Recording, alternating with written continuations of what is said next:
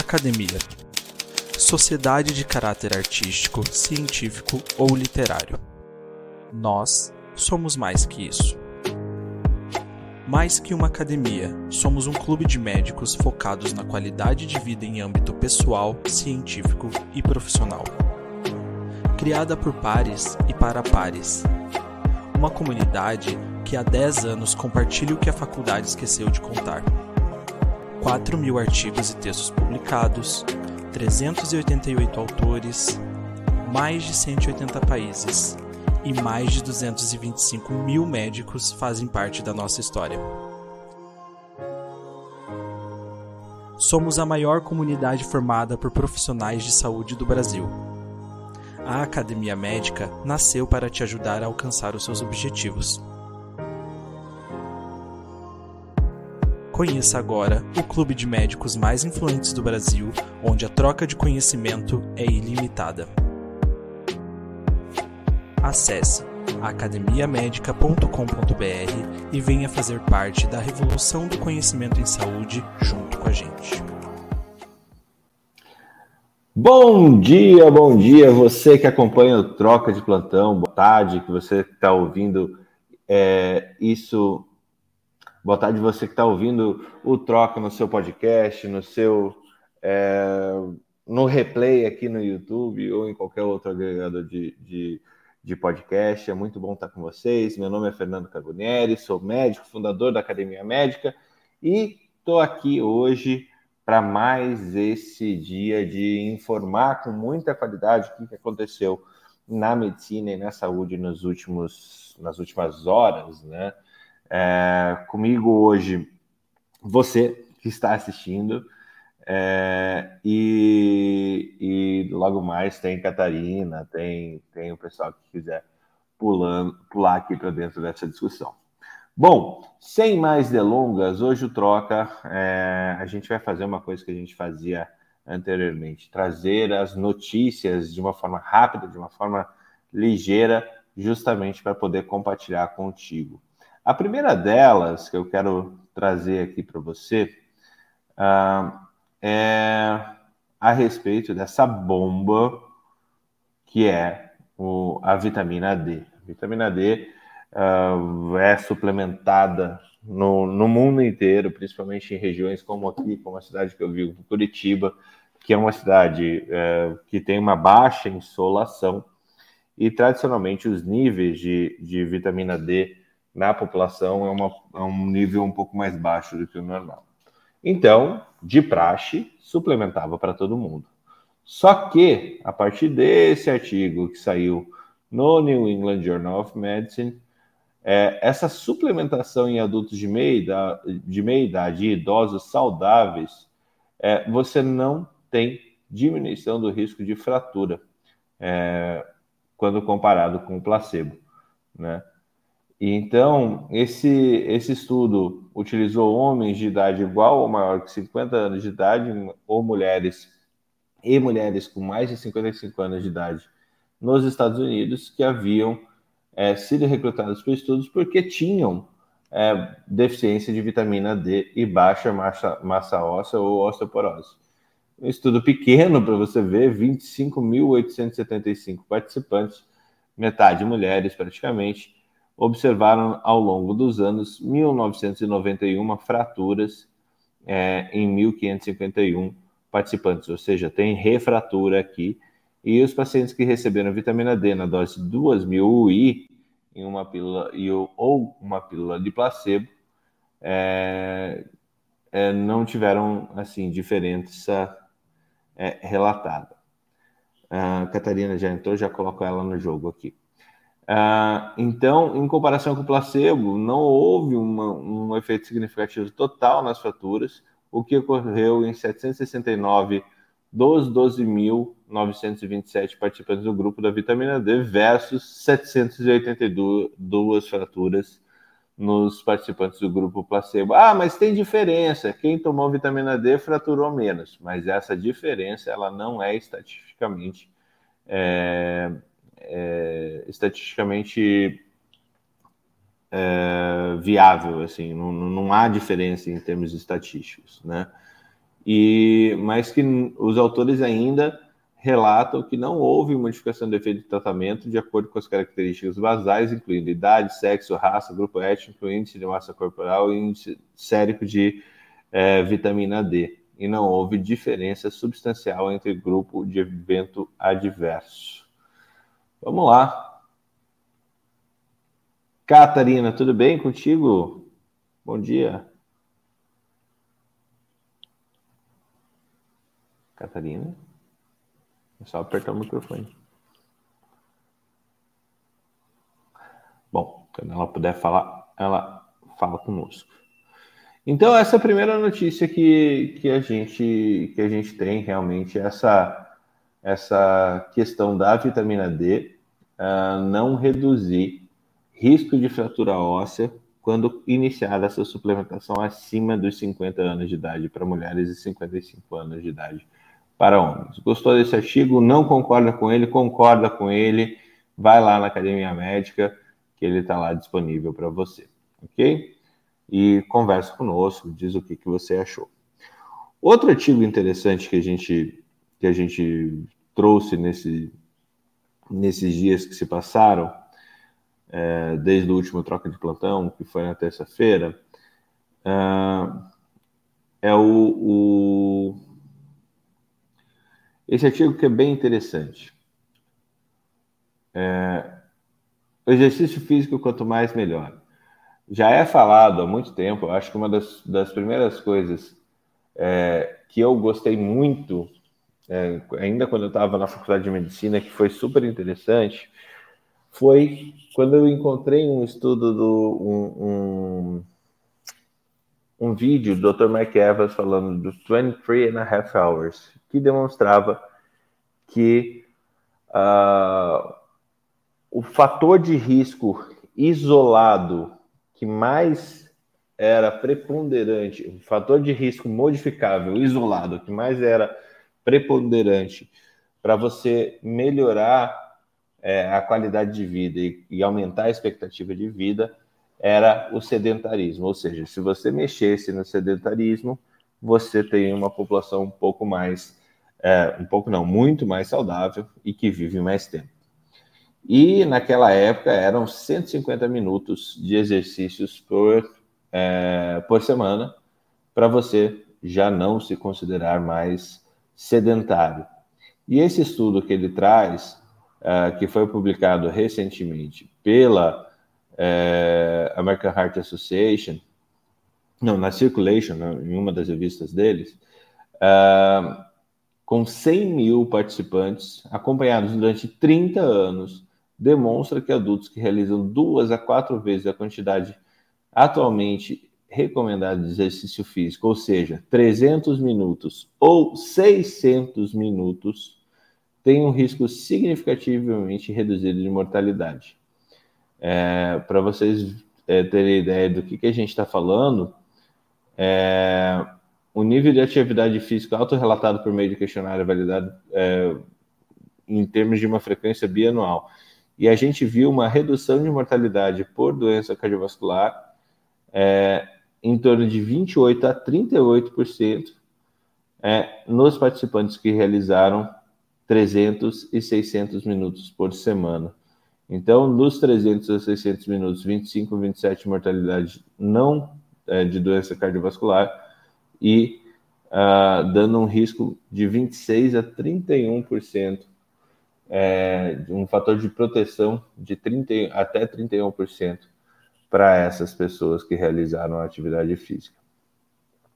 Agora, uh, aqueles que, que não realizaram isso tiveram uma, uma, uma, uma qualidade de vida muito, muito, muito piorada. Né? então, os pesquisadores observaram também que as pessoas que realizam 75 minutos de atividade vigorosa ou menos que 150 de atividade moderada por semana têm maior benefício na redução de mortalidade, realizando consistentemente aproximadamente 75 a 150 minutos de atividade vigorosa ou é, de 150 a 300 minutos. É, combinar isso é o, o indicado que eles trazem aqui no artigo. Uma outra coisa que eu queria falar é, ontem a gente teve uma nova aula no nosso curso de reflexões vitais sobre a morte. É, a gente teve a presença do Wagner, é, anestesista, paliativista é, do INCA, e o Wagner foi falar sobre cuidados paliativos para esse grupo uh, que está fazendo esse curso junto, junto conosco. É uma aula excepcional, excepcional, excepcional mesmo, é, onde ele trouxe um pouco da experiência dele de, de cuidados paliativos, né? E a gente fez algumas discussões considerando também as questões de extubação paliativa, morrer em casa, morrer no hospital, quais são as condições que, para cada uma das situações que a gente tem que ponderar, como que a gente pode ponderar cada uma das situações para fazer as nossas escolhas. Pincelamos também a, a fala, uma fala sobre uh, o, o, o, documento de as diretivas antecipadas de vontade, que é quando você deixa um documento escrito dizendo o que, que você quer que seja feito contigo no, no momento que você é, está internado em estado em que não tem mais retorno, né? Ou não só internado, mas quanto você está evoluindo para o fim de vida. É um assunto super difícil, um assunto super complexo. E, e hoje, deixa eu só achar de novo o artigo, saiu do National, Institute for, uh, for Health and Care Research, no, em julho de, desse ano, né? Deixa eu colocar aqui para vocês o nosso artigo na tela. Uh, aqui.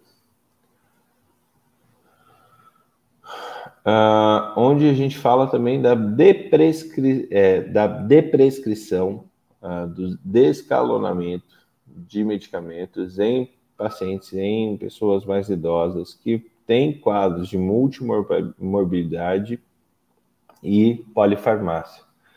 É, então, é o, o Taylor uh, Evidence Synthesis aqui. Então, é, o que, que eles trouxeram numa meta-análise com 662, 662 artigos selecionados e que acabaram sendo selecionados apenas 20 para eles poderem, poderem analisar, que é, examinava a eficiência, a segurança e a aceitabilidade dos, é, da deprescrição em adultos com polifarmácia, que polifarmácia tem significado de cinco ou mais medicamentos, com multimorbidade, com duas ou mais condições. Né? É, e ali, eles realmente relatam que para fazer isso você precisa de um, de um grupo bastante treinado para você ter uma boa prática clínica e achar é... E eles acharam. É... Cadê? Que é, reconhecer esse processo de depreciação é complexo e que falta é, atividade, falta profissionais adequados para poder fazer isso da melhor forma possível. Isso não é exatamente um problema só é, nosso aqui no Brasil. Essa ciência é uma ciência que ainda está evoluindo, ela é uma ciência mais do que ciência médica, ela é uma ciência humana também, é, onde você mensura qualidade de vida, recursos, é, relação médico-paciente, relação médico-familiares desse paciente. Então, é um assunto com muita necessidade de ser estudado, principalmente porque a gente vê uma uma, é, uma população em, envelhe, em envelhecimento né, e que precisa dessa nossa, nossa atividade. Vamos ver. Um outro artigo que, que a gente. Cátia, você pula para dentro a hora que você quiser, tá?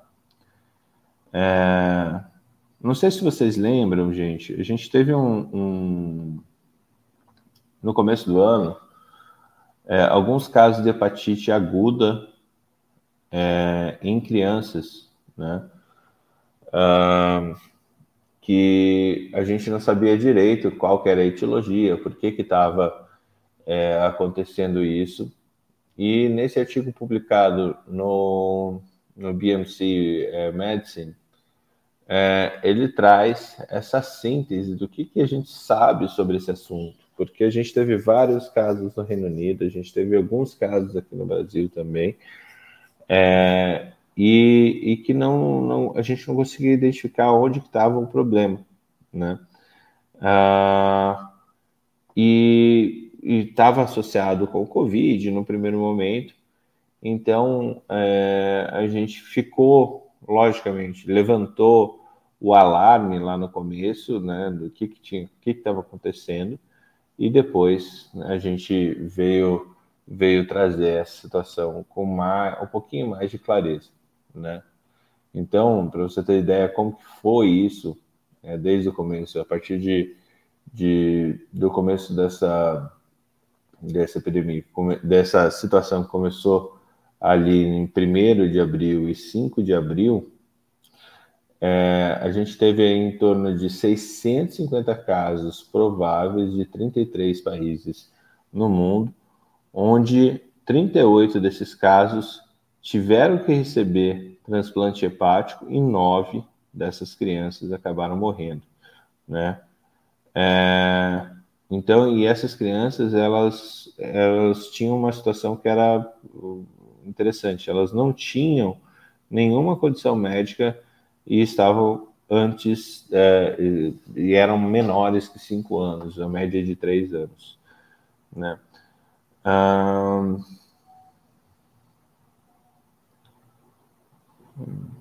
Para você ver como esse, esse artigo, esse, essa situação era identificada. É, essas crianças tiveram sintomas gastrointestinais, incluindo dor abdominal, diarreia, é, fezes pálidas e vômito, com aumento das enzimas hepáticas, principalmente é, transaminases, é, as transaminases, e a, o que normalmente era associado aos vírus da hepatite A, B, C, D e E, é, só que nesse caso eles não estavam presentes, tá? Então, é, o que, que foi achado nisso, é, nessa situação ao longo do tempo? É, eles obviamente levantaram as possibilidades de hepatites das diferentes formas, né? É, que, que você tem é, que poderiam ser a situação. Cadê essa?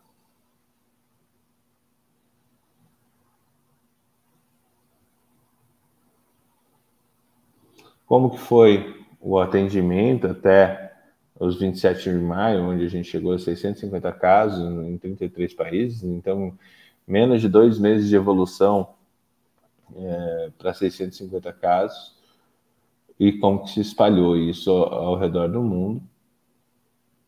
E o que, que eles acham? Que eles não, não chegaram a, a um, um statement, a uma declaração que você consiga é, levantar essas bandeiras realmente onde pode é, estar acontecendo é, essa situação, né? Você não consegue criar esses alarmes. É, essa situação de, de é, desses países que foram afetados, eles, eles realmente continuam com as vigilâncias sanitárias ativas, é, mas principalmente acho que a epidemia de SARS-CoV-2 pode ter contribuído é, devido para essa resposta e para levantar esse alerta global da forma como foi levantado. É, todos nós estamos vendo como, como qualquer alarme nos chama a atenção, né? O caso do monkeypox também não é diferente disso nesse momento, né? É, e, e nesse caso, é, o que, que foi identificado é que houve uma atividade global capilarizada e coordenada para é,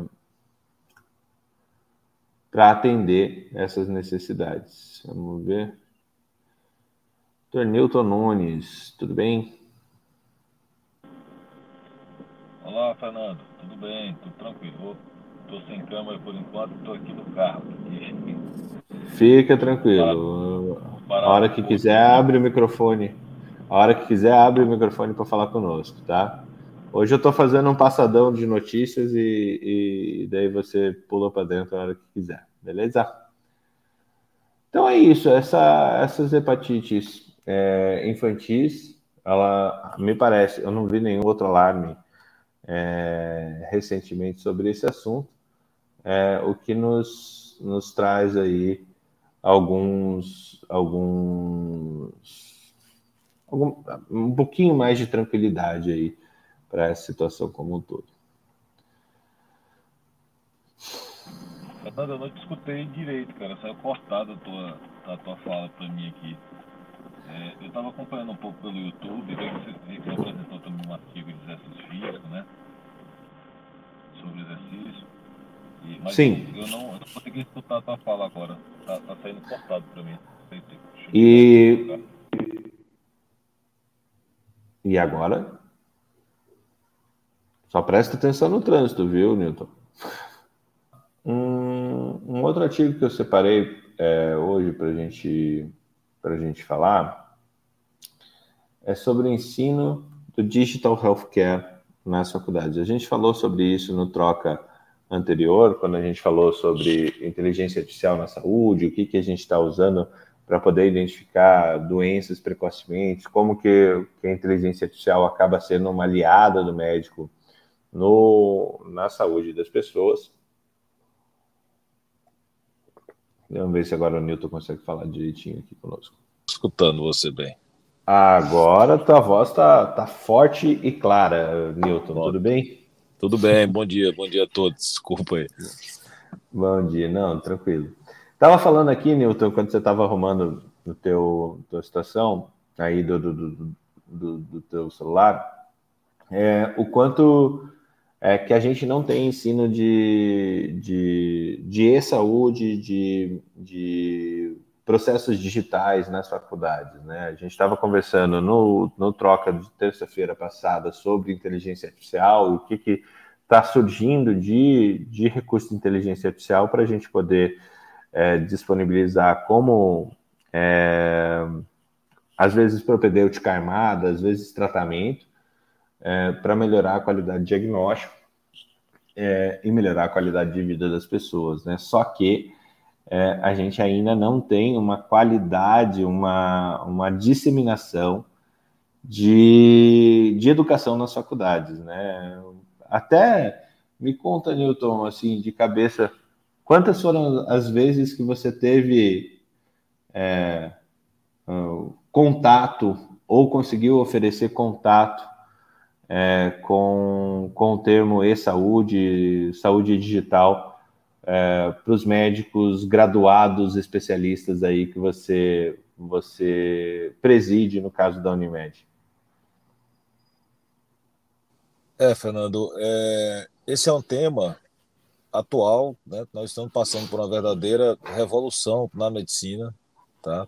E os alunos de medicina têm que estar é, acompanhando e cientes dessa transformação isso vai desde o diagnóstico, desde a parte de prontuário eletrônico, desde é, até, vamos dizer assim, do uso das ferramentas tecnológicas na área da saúde.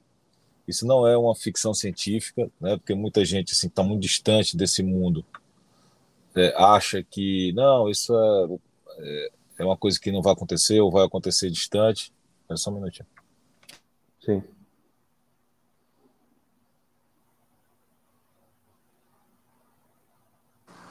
Desculpa aí que eu estou colocando combustível do carro, cara. aí vamos nós. Então, assim, é... onde eu trabalho, a gente tenta é, colocar esse tema sempre em voga, né? Na verdade, sempre em pauta. porque é, a gente tem usado as ferramentas de inteligência é, artificial, especialmente também usando muita parte de dados, né, que é uma outra coisa que eu acho que hoje está mais presente no dia a dia da saúde.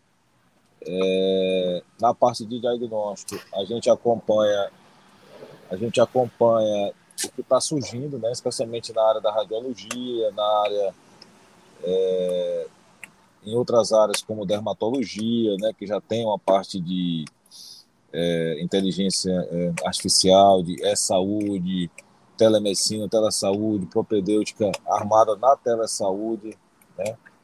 Então, o fato é que quem o, o, esse tema ele tem que andar é, junto do, do ensino hoje em dia, né?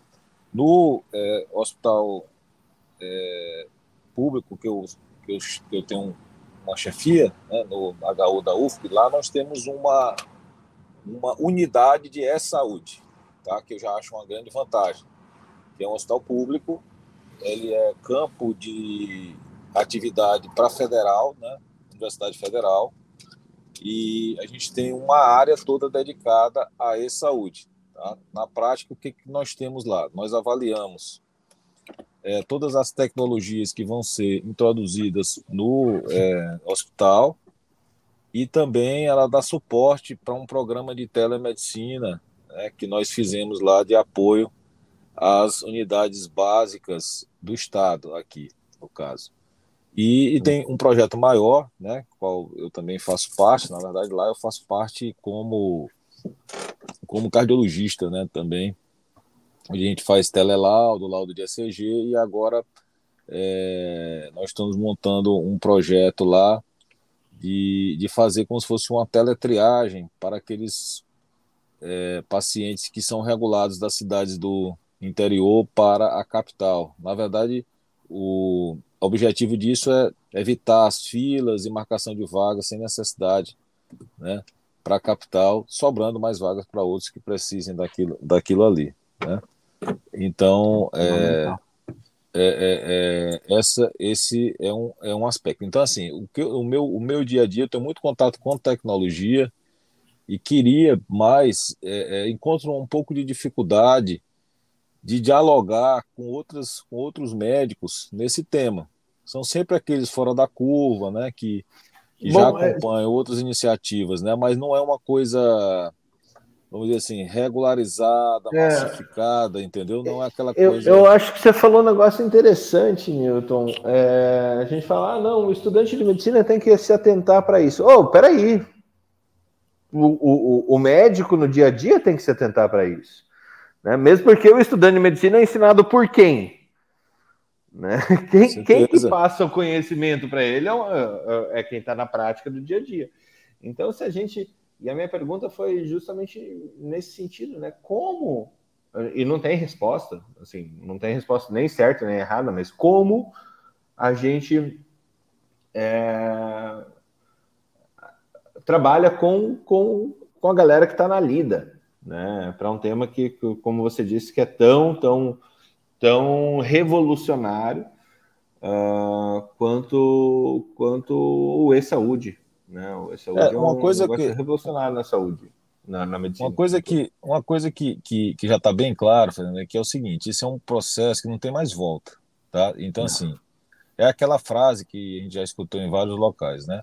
Não adianta você ser contra isso, porque quem for contra isso vai ser substituído pelos médicos que aderirem a isso.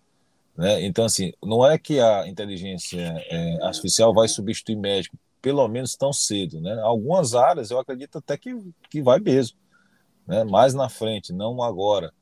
Né?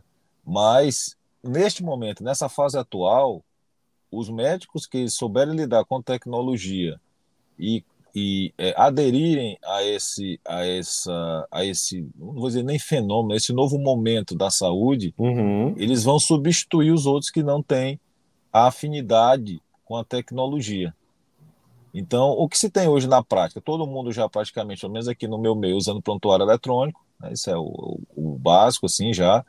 É, as tecnologias, todo dia surge uma startup que, que se apresenta com alguma solução nova é, no campo da saúde, em vários aspectos, ou de monitorização, ou de BI, ou de inteligência de dados, ou de novas ferramentas de ensino, como eu vi agora no HackMed. Eu, eu é... conheço duas, eu conheço duas que ficam batendo na porta aí da Unimed pois... Teresina, que eu tenho pois é. relação com elas. Pois é, pois é, tem duas na minha porta aqui, tem várias outras. A gente tem um modelo de inovação aberta, aonde a gente realmente testa as startups naquilo que elas se propõem. Se for interessante para o nosso, nosso negócio, a gente testa e a gente contrata quando é bem sucedido. Uhum. Então, é, mas é demais, cara, a quantidade de, de, de é, plataformas hoje, eu estava contando, é, eu vou dizer uma coisa, eu gasto um bom dinheiro da Unimed, por exemplo, com assinaturas hoje de plataformas que nós temos, para melhorar algum processo, entendeu? Hoje nós temos, a gente passou por um processo de transformação digital, está passando, né?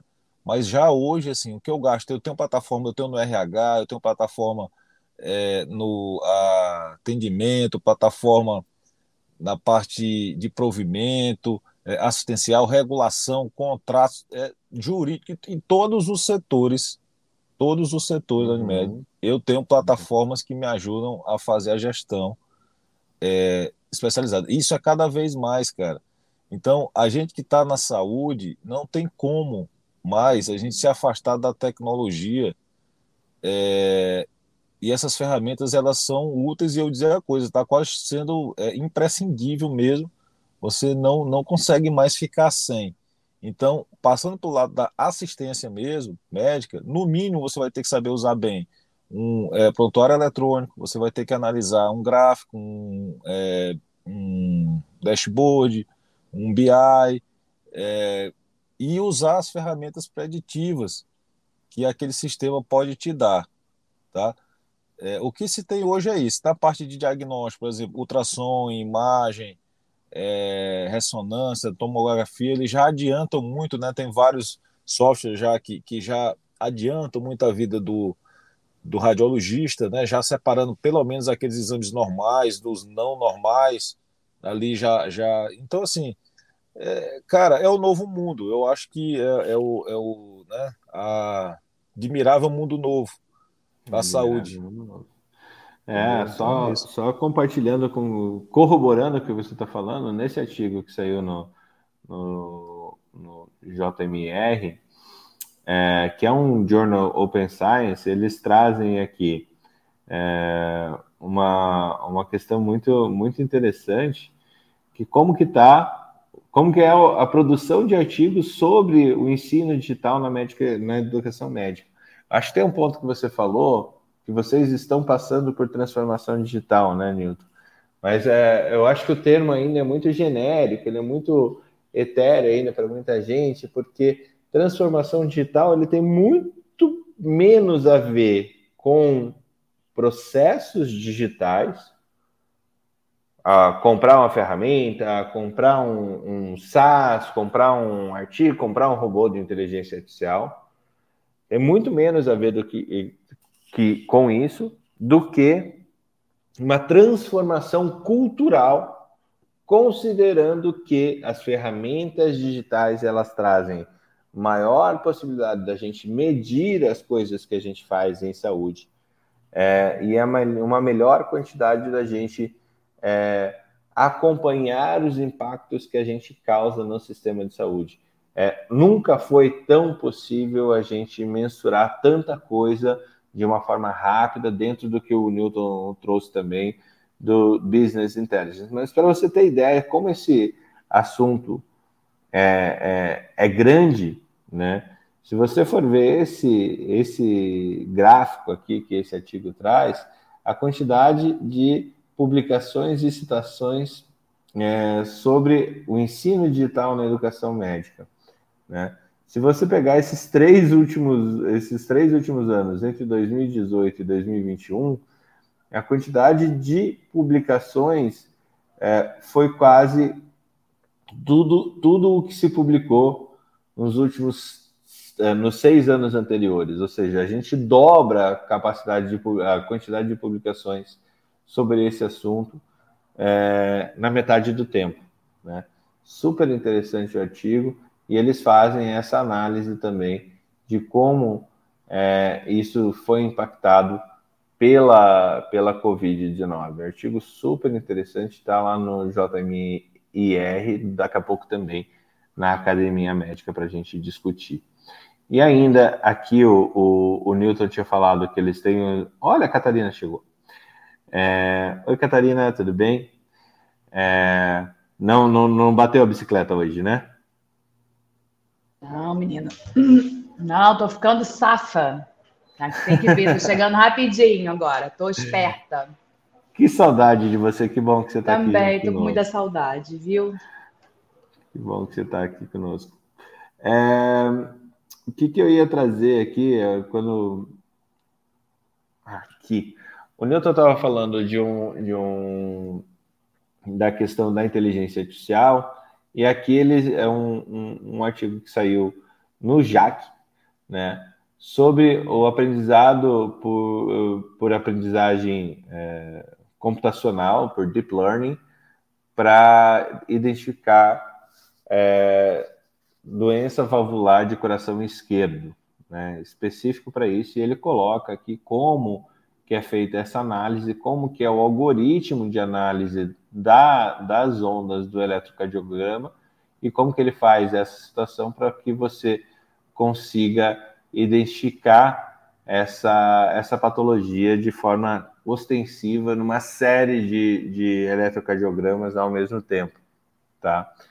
É, então, é, utilizando um eletrocardiograma de 12 derivações por 10 segundos, eles conseguem é, aumentar muito a sensibilidade desse exame é, e a especificidade você colocando o, o, o robô de inteligência artificial aqui, o, o de, de, análise é, profunda, o deep learning, para poder fazer essa detecção do eletrocardiograma. O Jamil ele tem um, um, um, um robô para isso também aqui no Brasil. É, eu até queria passar esse mesmo paper com ele para ver essa o como que eles estão analisando isso. Newton, me diz a, a você, para você cardiologista, identificar um traçado de doença valvular até até tranquilo, né? Mas para quem não é?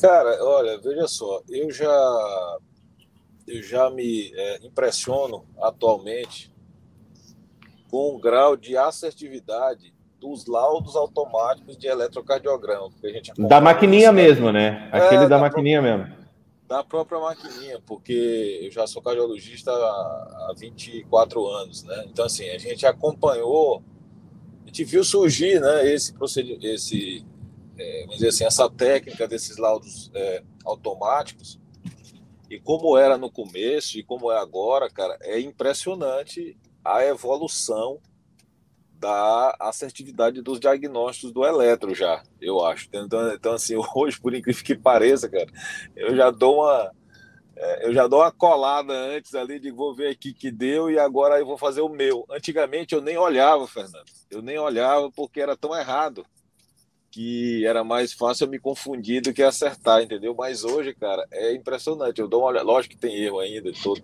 mas assim, já está assim uns 85%, entendeu? Já uma uhum. boa, uma boa margem de acerto do laudo. É, com relação à valvopatia, eu tenho que ler o artigo aí, mas eu acho um pouco mais complicado, porque a valvopatia pelo eletro, o eletro é assim, o eletro é um instrumento de alta especificidade, aliás, de alta sensibilidade, né, e, e, e, baixa especificidade na verdade. Aliás, desculpa, é o contrário. Quando ele dá é, alterado, dificilmente não tem uma doença. Né? Então, ele é específico, mas ele é de baixa sensibilidade. Quer dizer, você pode ter uma valvopatia e não ter nada no eletro, porque o eletro ele, é, ele traz uma é, alteração um pouco mais tardia.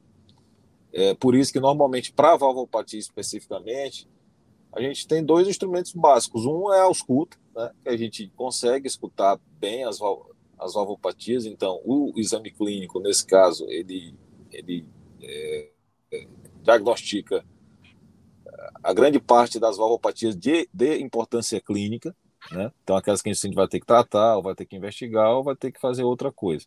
E aí, por fim, a gente acaba pedindo um, eco, um ecocardiograma, que é uma ultrassom do coração que vai ver a válvula. Né? Então, assim, o eletro em si, é, ele vai vir tardio, porque o aumento das câmaras, né, que é a consequência de uma valvopatia do lado esquerdo, a mitral, é, ele vai se manifestar no eletro com modificação da onda P, com modificação do QRS, dando sobrecarga, depois foi uma doença valvar é, regurgitativa. Então, mas isso são fenômenos um pouco mais tardios. É lógico que, é como eu falei, quando ele aparece no eletro, realmente a chance de ter uma doença é maior, entendeu? Então, por isso que talvez com as alterações você consiga ter um grau de é, assertividade. Mas você pode estar tá perdendo, você pode perder é, as alterações que não aparecem no eletrocardiograma ainda, que é, acontece. Eu, como faço eco, ecocardiograma, então eu, eu, eu consigo é, analisar bem essa é, esse achado, né, de você ter um achado no eco e o eletro ainda ser normal, por exemplo entendeu? Uhum, então, uhum. isso ocorre. Eu precisaria ler o artigo.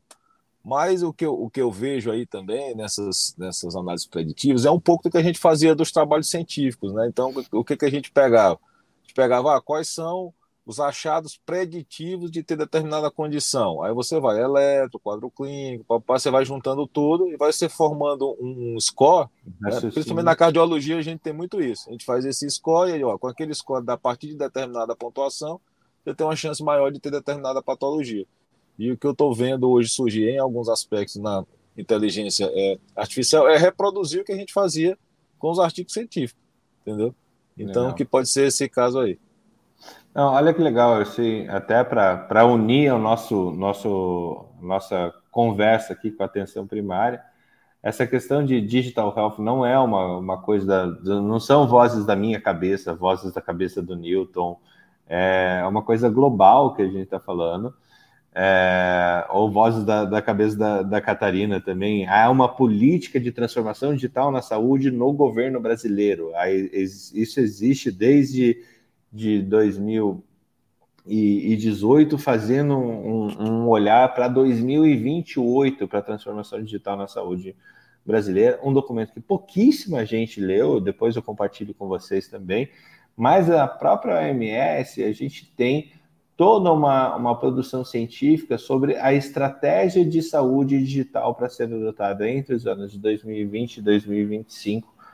É, deixa eu ver se abre aqui para vocês. Hum, deixa eu interromper aí.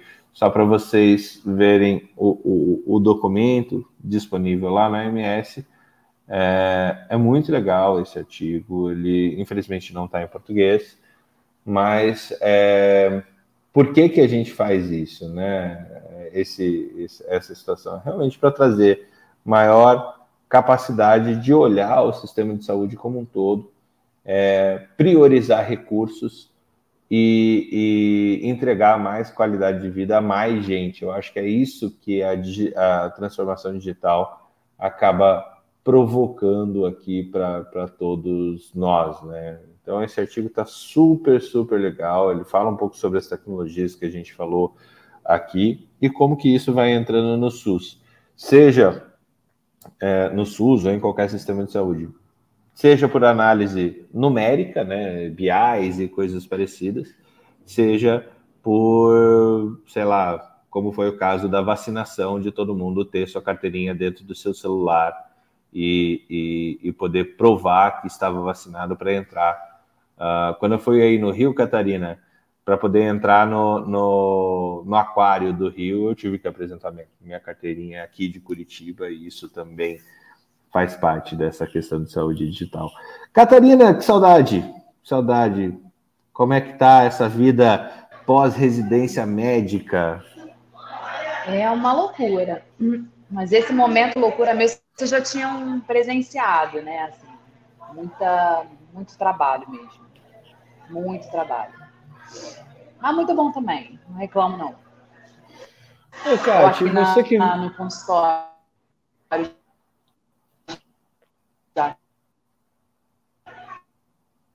Tá bem, tá bem cortado a tua teu áudio. É, você que depois que você você passou por um cargo de gestão, fez a residência médica, agora é uma uma empregada da, da, da, da e está no é. LinkedIn medicina, é, medicina, qualquer médico na empresa medicina, né? É, como é que como é que tá essa é porque essa perspectiva profissional dentro aqui do consultório não há lá grandes coisas hoje.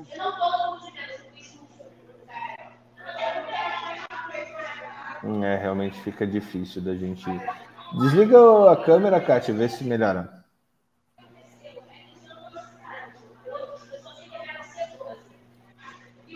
Com o LinkedIn que eu tenho, né? De que, em que sentido, Fê? A gente está com um delay bastante. A gente está com um delay bastante grande. É. Peraí. Que tal? Melhorou? Vamos ver, acho que agora foi. Tá me ouvindo? Peraí, deixa eu ver se eu consigo fugir para um lugar que tenha um sinal melhor. Aqui dentro onde eu estou. É porque onde eu tô, o miolo da clínica, entendeu? Para um lugar muito. Tá bom. É, eu acho que ela tá com, com problema. Oi?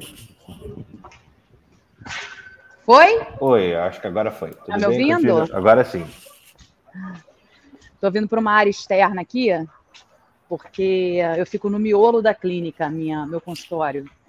E aí a internet lá é meio mais ou menos. Sim, sim. Pronto, tô aqui, que estou. É, você ouviu a gente nesse, nesses seis programas dessa nova temporada, né? E, e, nova pandemia, nova situação. Como é que está a expectativa de vocês aí, atenção primária em saúde, frente a monkeypox ou coisa parecida, Kátia? É, por incrível que pareça, aqui no meu território a gente ainda não recebeu nenhum caso suspeito, assim. Graças a Deus, porque aqui é, é um território gigantesco, né? De pessoas que vivem naquelas condições que eu já falei para vocês quando o Hugo estava uhum. Falando, assim, aglomerações e em espaços muito, muito pequenos, né? mas sei que nos outros lugares já estão tendo casos suspeitos, não sei sobre confirmados, né? E aí estou falando de atenção primária pós de saúde, mas a galera uhum. já está trabalhando com, com os suspeitos, sim. É, até onde eu sei, é, na Rocinha, o que você pode imaginar, o que seja é, monkeypox na Rocinha, que é a maior favela da América Latina, aqui no Rio de Janeiro. E uh, também vi caso suspeito na Tijuca. Tem também caso suspeito em Vila Isabel. Assim, então, assim, algumas coisas. Tá entrando, né? Não, isso é aquela coisa, é inevitável, não tem o que fazer. É, tenho visto é, pouca movimentação é, da prefeitura. Governamental, né? assim, né? De, uhum. É, de alarme, de orientação, de treinamento ao profissional. E eu, pelo menos, não fui. Assim, a gente recebeu um informe, mas uma coisa muito. muito o melhor treinamento que teve. Tipo, o melhor, o melhor treinamento que, que teve tipo, foi o troca tabela. de plantão, né? Sim, sempre, sempre. Que aí a gente vê na prática como é que está sendo o dia a dia das pessoas que estão na batalha, né? É, sabe que ontem, ontem eu estava conversando num grupo uh, de médicos do trabalho é, e já tem casos de, de, de, de monkeypox por contato, né? E uma coisa que me chamou a atenção, né? Eu até brinquei no último programa, é, porque daí vai ter é, motociata, vai ter é, é, comício, e daqui a pouco. Só que tem coisa muito mais complicada, né? Tem ônibus lotado, tem BRT. metrô, tem BRT, Nossa. tem é um esfrega, um esfrega esfrega da rotina diária que não vai ter como conter esse negócio, a não ser que é, principalmente se escapar dessa população que a gente tinha falado, que eram homens que, que, que fazem sexo com homens, que era 90% dos casos, e for para público, vai ser complicado é. o negócio. E tem essa questão social que é grave, né, Fernando? Porque se assim, você esperar o desaparecimento completo das lesões para você liberar uma pessoa do isolamento, sendo que a pessoa só tem aquela lesão de pele, não tem nenhuma outra queixa, né? Os casos, a maior parte das vezes, né? É, a gente não vai conseguir fazer isso aqui. Você não tem a menor possibilidade. O povo vai morrer de fome, entendeu? O povo vai morrer de fome. Eles vêm trabalhar se arrastando, com tosse, com febre, com tudo, porque são autônomos, porque fazem bico, porque então é muito complicado, é, é, é, é muito complexo. É, assim, esse é lado social que as pessoas não enxergam, não veem, entendeu? E que a gente vê aqui no dia a dia, porque é o que bate na porta da gente. As pessoas com fome, as pessoas sem trabalho, as pessoas não vão é, é, para a emergência dos hospitais, quando a gente tem indicação de transferência por vaga zero, porque elas não têm como voltar do hospital para casa depois. É muito absurdo, Fernando. Assim, uhum. essa realidade dura que o povo não vê. E não dá para tratar todo mundo de uma maneira generalizada, você tem que individualizar os, os casos, né? É, então, é, é, um problema, assim, tem que pensar assim, como é que a gente vai passar por isso? E não está tendo nenhuma estratégia, não estou vendo estratégia, não estou vendo nada. E aí não é só para monkeypox, não, é para tudo, né?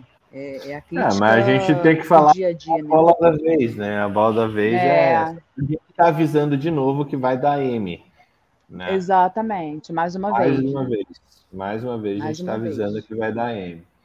E, é. e assim, o tempo para a produção de vacina vai, vai demorar mais tempo do que, do que a M, a M vai aparecer antes. É, e assim, vai combinar bem uma época pré-eleitoral, pré-eleição, vai ter muita vista grossa, vai ter muito muita, muita coisa querendo é. se afastar desse, dessa questão política, o quanto que uma situação como essa pode impactar politicamente as campanhas aí. Né? Então, teremos mais, mais problemas e desculpa a você que nos ouve, porque o noticiário do caos vai voltar pesado, né, Catarina? Sim, sim, sim. Não, e aí as, as, as ondas, né? Assim, as ondas.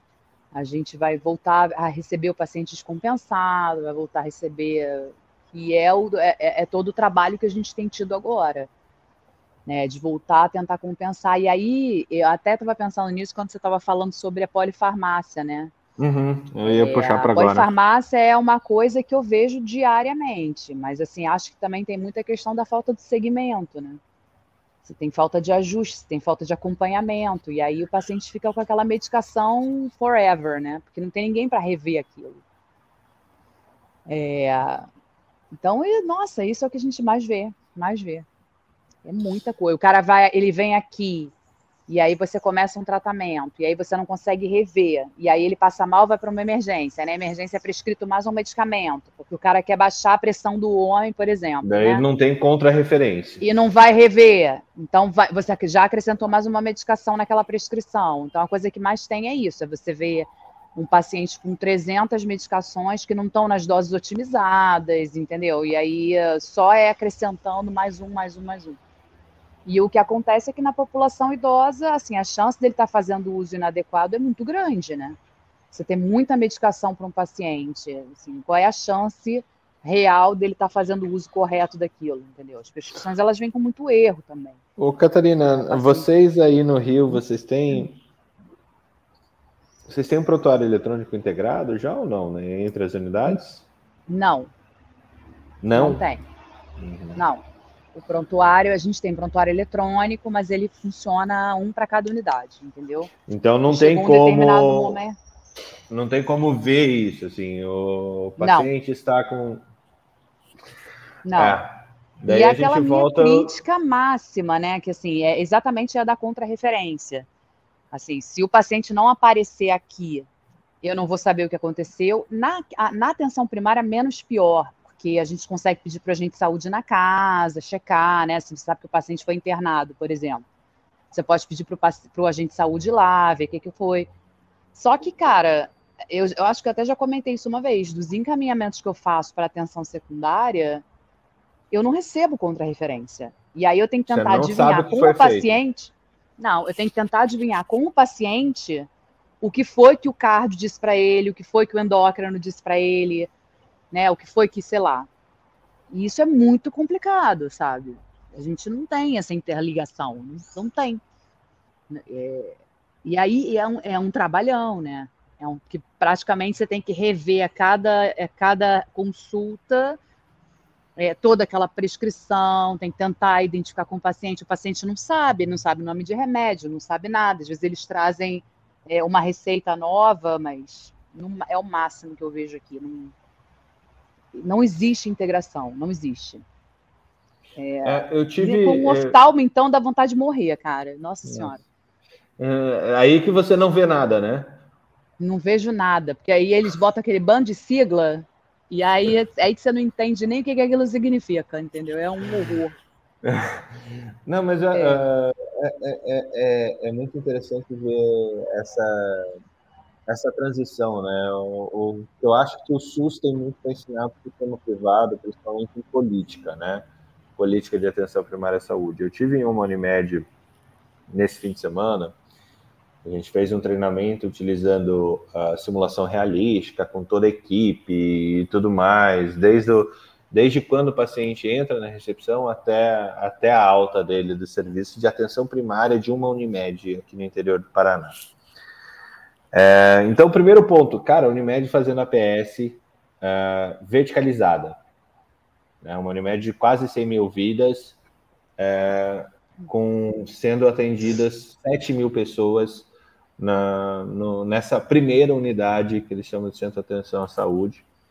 É, e como eles estão fazendo programas dos mais diversos tipos, seja com idosos ali, é, com essa, o que a Mariléia falava bastante de, do envelhecimento saudável, provocando envelhecimento saudável, numa população que já é idosa, numa população que ainda não é idosa, mas vai ficar, e como que eles estão trabalhando isso, inclusive com crianças, olha só que legal, é, as nutricionistas da Unimed ensinando a cozinhar, a, as crianças obesas a cozinhar desde os 10 anos de idade, para que você consiga evitar uma bariátrica futura nessa população. Assim, os caras estão fazendo um negócio para 15 anos depois evitar um negócio, né?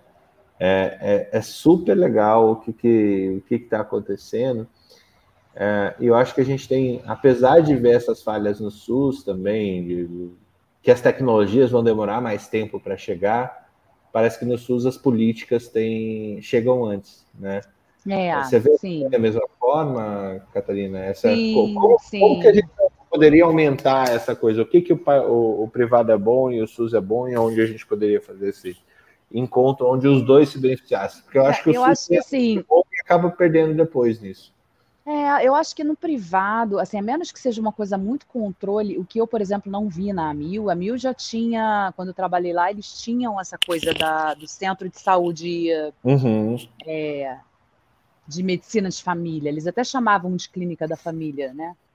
É, só que você também não tinha grandes interações, assim, assim, a longitudinalidade, é, o, o, paciente do privado ele tem uma característica assim, como ele tem mais opções, ele vai buscando atendimento até ele receber aquela resposta que ele quer ouvir, entendeu?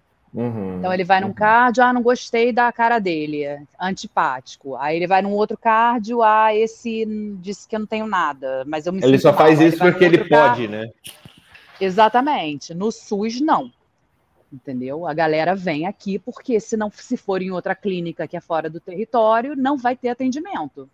O atendimento ele é territorializado, ponto final, entendeu? As, as agentes de saúde que ficam nos guichês da, do atendimento da entrada não deixam essa pessoa atendida a menos que ela tenha hum, alguma, alguma queixa aguda, né? seja uma demanda livre por alguma queixa aguda que precisa ser vista naquele momento. Mas assim, o acompanhamento em si, ele é feito no território e não tem discussão, Fernando. Assim, não tem discussão. Isso eu acho que é uma grande vantagem da APS, né? É, assim, você conseguir segurar aquele paciente no território em que ele vive. E você não fica pingando de especialista em especialista, como a gente via muito no setor privado, né? Então, assim, mesmo uhum. dentro da área privada que a gente acha que a, a, a, existe uma excelência, mas existe né, essa, essa, ideia de que o atendimento é melhor que SUS, que não é também bem assim, né? Agora, o que a gente tem muito grave aqui no, no SUS é a morosidade dos processos, né? Então, para você conseguir uma vaga de um especialista, demora 300 anos. Eu estou com um caso grave de um paciente que chegou aqui. Ele chegou, na verdade, para mostrar uma ressonância. E aí, quando eu fui olhar a ressonância dele, ele tem inúmeros implantes secundários na pelve, na bacia, nos fêmures. A gente não sabe qual é o foco primário ainda, imagino que seja cólon, tá? Mas, assim, qual é a grande questão? Eu consegui tomografia para ele para novembro, Fernando. Você entende? Não, e olha, olha que engraçado. Eu consegui, ele, eu não consegui encaminhar reço, ele. Ele tem uma reço, que é exame Ele caro, tem, que ele pagou. De... Que ele pagou. Ah. Tá? É, ele tem. E eu não consigo, ainda assim, eu não consigo encaminhar ele para um serviço de oncologia, porque na ressonância dele não diz qual é o foco primário.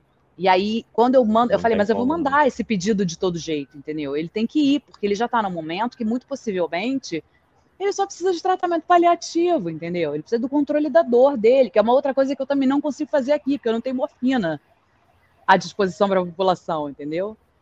Então, é, isso é uma questão assim que putz, pega muito. Eu estou com outro caso agora de uma paciente que é provável neoplasia de endométrio até eu conseguir que ela chegue num especialista que vá poder fazer alguma coisa por ela, assim, o, o, tempo que se perde, entendeu? São tempos que as pessoas aqui não têm. E que uh, acho eu, acho eu, porque eu também não tenho experiência na prática clínica da rede privada, né? Mas eu imagino que talvez seja um pouco mais fácil das pessoas terem esse tipo de acesso ou de encaminhamentos, tá? É... A gente está com, com um cara aqui, Newton, como é que tá isso lá para vocês na, na Unimed é, Teresina? Como é que tá a questão de APS e essa, essa gestão do, do paciente grave? Porque, assim, uma coisa que, que, que na aula ontem a gente teve é, foi, se a gente está falando de paliatividade, paliatividade, paliatividade, a coordenação dela volta para atenção primária, né? O que assim, é praticamente impossível de fazer nessa lógica que a é Catarina está é falando. É, como é que você vê isso, Newton, lá para vocês, é, num outro extremo, em outro estado, em outra, em outra população, com outra cultura, mas se a gente pudesse comparar, como é que você vê isso, Newton? Bom, o que a Catarina falou é totalmente verdade, no sentido que é, paciente do sistema privado, ele tem um acesso muito mais fácil ao diagnóstico e ao tratamento. Até porque se você tem um plano de saúde, o plano de saúde ele tem que cumprir os prazos, existem prazos né, para a gente marcar as consultas, marcar os exames, e a gente procura obedecer dentro das operadoras. Tá? Então, é, o que eu vejo no sistema público, e eu trabalho, sou chefe também né, de um setor, de um hospital público, então dá para comparar bem o sistema público e o sistema privado. O sistema público ele tem uma é, atenção primária boa, considero boa aqui, na, aqui na minha, no, meu, no meu estado, é bom, é um sistema bom. É, já a parte de atenção secundária, o erro que eu vejo é a fragmentação. Então você tem muitos hospitais, muitos não, mas tem alguns hospitais de referência para fazer tudo. Que aí é onde eu acho que está o erro. Né? Você poderia ter, de uma forma mais organizada do ponto de vista de sistema, referências em determinadas patologias, aonde houvesse referência e contra-referência do, do, paciente público. E aonde eu acho aí, Fernando, que é uma oportunidade para a telesaúde entrar bem aí. Essa parte da regulação de telesaúde, ela funcionaria bem nesse caso. É, vou dizer aqui o meu, o meu mundo aqui, então assim, a gente tem praticamente dois hospitais públicos totais, né, que fazem cirurgia pelo SUS. Aí tem mais um privado que tem convênio com o SUS e às vezes você não consegue fazer em nenhum dos três. Porque ou está faltando alguma coisa, material, ou não tem vaga, ou não tem. Tá entendendo? Então, assim, uhum. seria, seria muito mais inteligente você ter você ter é, centros de referência em determinadas patologias, transplante, cirurgia cardíaca, tá, onde você pudesse encaminhar aqueles pacientes e, e aqueles é, hospitais, por fazerem, por serem especialistas naquelas patologias, iriam fazer cada vez melhor. Tá? Então, eu penso que o sistema público ele poderia. E assim como o sistema privado também. Na verdade, Mas isso, não, é isso não acaba isso não acaba estratificando mais ainda se você é, faz centro de referência focal? Não, não, porque pelo seguinte, vamos é, falar da questão do câncer, por exemplo, que foi tocado aqui. No sistema público, os hospitais, de regra, eles, como eles estão sobrecarregados, eles só aceitam muitas vezes com a biópsia, com o diagnóstico. Então, às vezes, você já tem esses exames, como a própria Catarina falou, você já sabe que é câncer, você já sabe o que é, mas você tem que ter algum exame, é, vamos dizer assim, com o diagnóstico do tipo de tumor ou de câncer mesmo, para que ele seja aceito naquela instituição.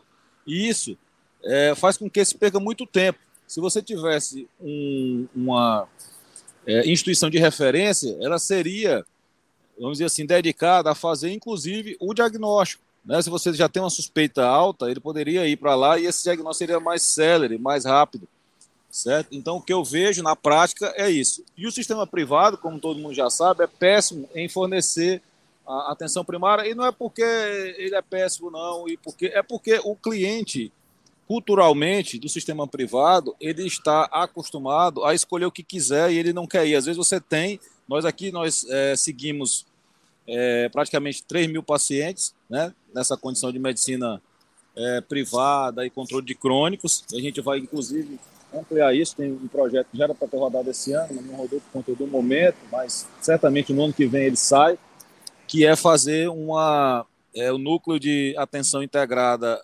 integral à saúde é, em uma área maior para acompanhar mais gente.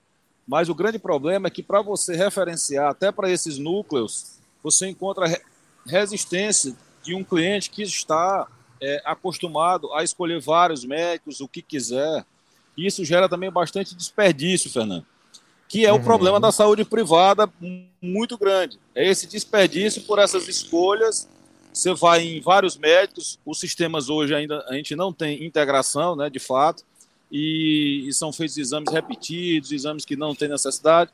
Ou seja, em resumo, o sistema público ele é bom na medicina é, primária, né? A atenção primária, eu acho que ele falha bastante na secundária, apesar de que a gente tem salvo muitas vezes. Ontem mesmo a gente estava discutindo um caso aqui de uma dissecção aórtica com ruptura no HU, cara de 48 anos que Caramba. Nas, nasceu de novo. Vocês eu nunca tinha visto uma, que altura? uma ruptura que altura de torácica, mesmo, torácica. Ele foi, ele foi tamponado, ele foi tamponado pelas estruturas ao redor conseguiu chegar no hospital e conseguiu ser é, operado. Foi um negócio assim, foi é, quase um milagre esse caso. E o, o, o, o, tamanho do, da ruptura, o cara meteu a mão lá, o cirurgião cardíaco. Então, assim, negócio impressionante que só foi salvo porque o HU tinha suas condições de fazer uma cirurgia cardíaca complexa como essa. Então, assim. Imagine, para quem, para quem não sabe, para quem não sabe o que a gente está falando da, da, da, da, gravidade do caso, esse é um caso que, assim, se não tivesse tamponado, esse paciente ia morrer em um minuto, um minuto, dois minutos, né, Newton? É. E, e, se e, e mesmo uh, tamponado, na hora que abriu, deve ter sido uma sangueira absurda, ou seja, colocar é, esse paciente em extracorpóreo o mais rápido possível. E esse tipo de cirurgia ainda não é nem extracorpóreo, é parada circulatória total, né, Newton? Esse caso, Fernando, ele já prevendo isso, eles colocaram ele em SEC antes de abrir o tórax, entendeu? Assim, fizeram uma para poder é, esvaziar o coração e a, a horta que eles sabiam. Utilizando, esse... utilizando femoral e, e coisa? Exato. Porque na hora que eles fossem ah, abrir o tórax, ia correr o risco exatamente de você pegar aquele coágulo que estava tamponando e ia estourar e ia morrer na hora. Entendeu? Então, assim, é um caso impressionante, salvo no SUS, cara. Então, assim, é, é, é, é lógico que tem serviços que promovem isso, mas eu estou falando como sistema, eu acho que poderia ter uma referência de determinadas patologias que fossem encaminhadas aqueles pacientes para lá e aqueles recursos para aquele tipo de cirurgia fossem direcionados para lá, entendeu? Isso evitaria que outros pacientes que estão na fila do outro hospital, que está faltando nesse momento que eu trabalho também, material, para fazer esse mesmo tipo de cirurgia, se ele chegasse lá, ele teria morrido. Entendeu? Então, é, é, é, é, é disso que eu estou falando. É uma organização em termos de sistema. E, a, e só para finalizar, Fernando, é, os sistemas mais, os países mais desenvolvidos, exceto os Estados Unidos, a, é, do qual a gente copiou a saúde privada, né, que é por isso que a gente patina ainda, mas você pegar, por exemplo, o, o exemplo da Holanda, mesmo você tendo convênio, seguro de saúde, você não vai para qualquer lugar. Você entra no sistema através de uma porta e é feita uma coisa mais racional. E isso diminuindo os é, desperdício na saúde privada. Que eu acho que hoje nós temos que passar por essa mudança de modelo, porque do jeito que está, com essa liberação de tudo, ontem saiu mais uma decisão aí dos deputados, é, vamos dizer assim, liberando o rol que era taxativo para um rol aberto, isso vai, cara, eu estou temendo um colapso do sistema de saúde suplementar até as eleições. Tomara que passe logo as eleições, porque todas as medidas agora são medidas eleitoreiras, sem menor fundamento do ponto de vista de gestão de saúde. É triste, viu, Newton? Triste. Eu não, não eu acabei perdendo essa, essa notícia que você acabou de dar. É, do tipo, o judiciário fez o que o judiciário tinha que fazer e colocar o rol taxativo no, no coisa, e daí, por questão política, vai lá e é, é, é brabo, assim. Bom, é, como é que está a situação aí para você do. Vocês já estão implantando? Como é que está a implantação de APS aí para vocês em Teresina? Eu vi que você está com a camiseta do Mude, Mude um Hábito é, aí, Mude que é um programa aqui. da. Tô, ó, da tô fazendo, tô, tô, fazendo caminhada na, na Orla do Rio aqui, tá? Legal. Tem uma, uma áreazinha que a gente caminha. É, cara, que é o seguinte, é como eu falei, o nosso projeto de atenção primária agora, era para começar agora, nesse semestre, mas é, devido aos espaços mesmo desse ano, que estão muito complicados na saúde suplementar, a gente já está com um projeto é, é, engatilhado para começar a nossa atenção primária de fato do ano que vem. Tá? Então a gente já a gente tem um programa já, como eu falei, a gente acompanha 3 mil vidas já hoje a parte de promoção, prevenção, com todas as multiespecialidades, com é, nutrição, psicólogo, fisioterapeuta, médico. A gente já tem esse programa, a gente tem como programa. Na verdade, agora a gente vai ampliar e vai colocar separado numa, num local físico uhum. mesmo, é, uhum. para a gente ampliar a base né, dessas pessoas que são seguidas é, para fazer o que a gente tem que fazer. Na verdade, o sistema de saúde ele tem que tratar só de doença, ele tem que ter um sistema de saúde, né? Tem que tratar de saúde das pessoas. E, e a gente tá, quer caminhar nessa linha aí, se Deus quiser, no ano que vem. E no começo do ano a gente começa o nosso, o nosso projeto. Ó, recomendo, recomendo você dar uma mergulhada no case da Unimed Cascavel. É, cara, impressionante. Assim, fiquei completamente impressionado por causa desse, desse trabalho que a gente vai fazer lá. Mas também, ah. Fernando, eu só, eu só acredito nesse projeto se tiver uma integração de informações. Tá? Ele tem que estar não, não... integrado, como disse a própria Catarina, senão não tem sentido. É, na verdade, hoje nós temos dados em um determinado sistema desses 3 mil pacientes que a gente é, acompanha que não se conversa, se esse paciente for num consultório, o médico que vai atender não tem esse dado. Entendeu? Então, assim, não tem muito sentido se, isso, se essas informações não estiverem Se, referência, se não tiver referência e contra-referência. É, uma, uma, mas uma coisa que eu achei super interessante lá é que eles têm já alguns anos evoluindo nesse programa. É, a presença de uma APS provoca mudança cultural da população que você atende. E se você não tem um aparelho, se você não tem APS de fato, você não tem por que, que, por que causar uma mudança cultural. Agora, se você tem o, a, a, coisa instalada, ao longo do tempo você vai trazendo mais gente para dentro desse, desse serviço. É, e mesmo que você vai acabando, você acaba perdendo menos gente para a especialidade focal. Né? É, e dentro do sistema Unimed, mesmo que venha uma carta, e não esteja dentro do mesmo sistema, mas venha uma carta de referência, uma carta de contra-referência, é, seja no cuidado paliativo, por exemplo, vem da oncologia para paliativar um paciente na APS da, da, própria, da própria instituição, muda o jogo. Muda, muda completamente o jogo. Você dá muito mais qualidade de vida para aquela população num custo muito mais baixo. Né? Isso é muito legal, muito legal de ver essa transformação. E eu acho que passa sim por essa transformação digital que a gente estava discutindo antes, né, Newton? É, eu acho que acima de tudo a gente tem que mudar realmente o conceito, a mentalidade, não só dos pacientes como dos médicos que também seguem. É, você tem que entregar qualidade, é o que eu digo aqui. Não adianta a gente fazer um, qualquer coisa que a gente pretenda, vamos dizer assim, verticalizar, se você não oferecer qualidade para uma pessoa que está acostumada à qualidade. Isso não vai funcionar. Você tem que promover acesso, você tem que promover qualidade e você tem que promover é, a inclusão, o retorno e a integração. A, a, a, o cliente tem que perceber valor, por que, que ele vai ali? Se ele não perceber valor, Fernando, ele não vai sair de casa, ele vai continuar no médico dele, especialista, que pede os exames dele, que segue ele a cada X meses, entendeu? Então ele não vai ver valor. Uma coisa que eu percebi que realmente é, isso é verdade, que você falou, a gente antes da pandemia, a gente tinha esse núcleo, vamos dizer assim, com uma é, academia, por exemplo. A gente tinha uma, uma academia própria né, da Unimed Teresina, onde os pacientes desse programa frequentavam. E eu tive que desfazer essa academia durante a pandemia para alocar algumas áreas lá e, e, isso é uma das coisas que me fala até hoje. Isso já faz mais de uns dois anos, três. Poxa, mas era tão legal quando a gente, o próprio cliente fala, fala isso. É, então, assim, é, então a gente sente que alguma coisa ele impacta, é, impacta nele e ele consegue ver valor. Quando o cliente vê valor, ele usa. E o médico tem, também tem que mudar a cabeça, porque assim, nós, nós como cooperativa, somos uma cooperativa de especialistas.